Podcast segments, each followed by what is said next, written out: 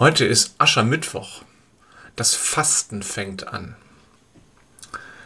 Dem Propheten Sacharja sagt Gott im Alten Testament, er soll seinem Volk ausrichten, liebt Wahrheit und Frieden.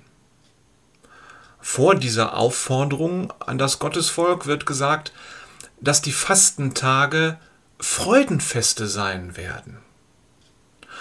Und nach diesem Satz wird verheißen, dass die Menschen aus aller Herren Länder zu Gott kommen werden, um ihn anzubeten.